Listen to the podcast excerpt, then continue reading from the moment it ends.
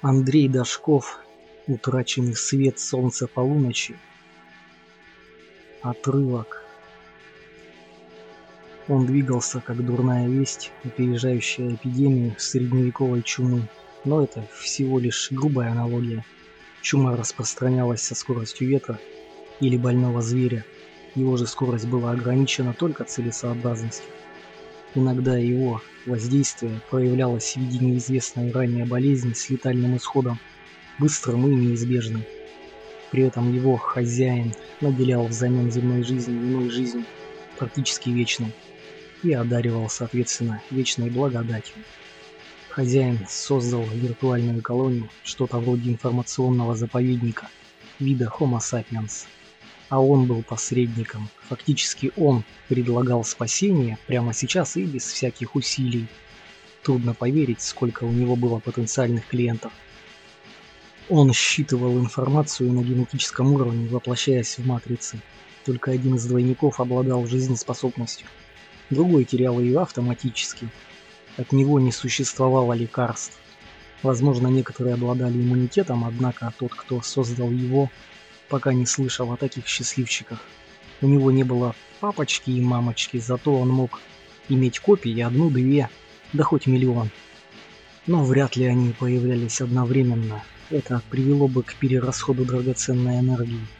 Среди всех словечек, обозначающих различные способы размножения, наиболее подходящим к его случаю, было слово «партеногенез». Хотя и оно не исчерпывало сути дела – он не интересовался собственным прошлым, а прошлым всех остальных лишь в той степени, в какой оно определяло настоящее и будущее. Это помогало выслеживать избранных. Ему было всего трое суток от роду, и он еще не имел формы. То, какой облик он примет, зависело не от него. Он пребывал в ожидании матриц. Пока же всякий случайно оказавшийся на его пути, но не намеченная жертва, не мог определить причину иррациональных явлений. Его приближение ощущали собаки и грудные дети. Спящему он мог представиться чем-то вроде ночного кошмара за мгновение до окончательной кристаллизации. Помните, как узнаешь об этом? Невероятным образом сгущается воздух, появляется обморочная липкость сна, возникает арктический холод в кишках. И никто, даже он сам, не понимал, почему именно кошмары предшествуют переселению, ведь колония была аналогом Адема, которую все подсознательно стремятся вернуться. И если результат одинаков, то кто заметит подделку? Можно ли это вообще назвать подделкой? Его хозяин предоставлял матрицам все, что было на Земле несовершенным, незавершенным и просто недостижимым. Каждый находил то, что искал. Ни одно благо не было привнесено извне. Цивилизация сама открыла массовый искусственный путь взамен индивидуального естественного, гораздо более долгого и трудного. Возможно, это было предусмотрено ее эволюцией, и значит зарождался прекрасный новый мир, реализованная суррогатная утопия нового и всех последующих поколений. Религиозные фанатики считали его падшим ангелом, что было, конечно, очень далеко от истины.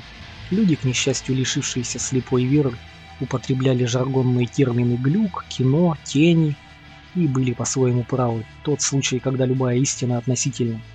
Возможно, он был глюком-охотником. Он не знал имени своего прототипа, но он даже не подозревал о том, что когда-то существовал прототип. Он справедливо считал себя порождением темного ангела и был самым совершенным из его созданий, сверхточным инструментом, любимым детищем, последняя надежда, ибо время его заканчивалось. В разных местах ангела называли по-разному. Демон, дух бездны, Абраксас-2, орбитальный контроль, гребаный мозгокрут.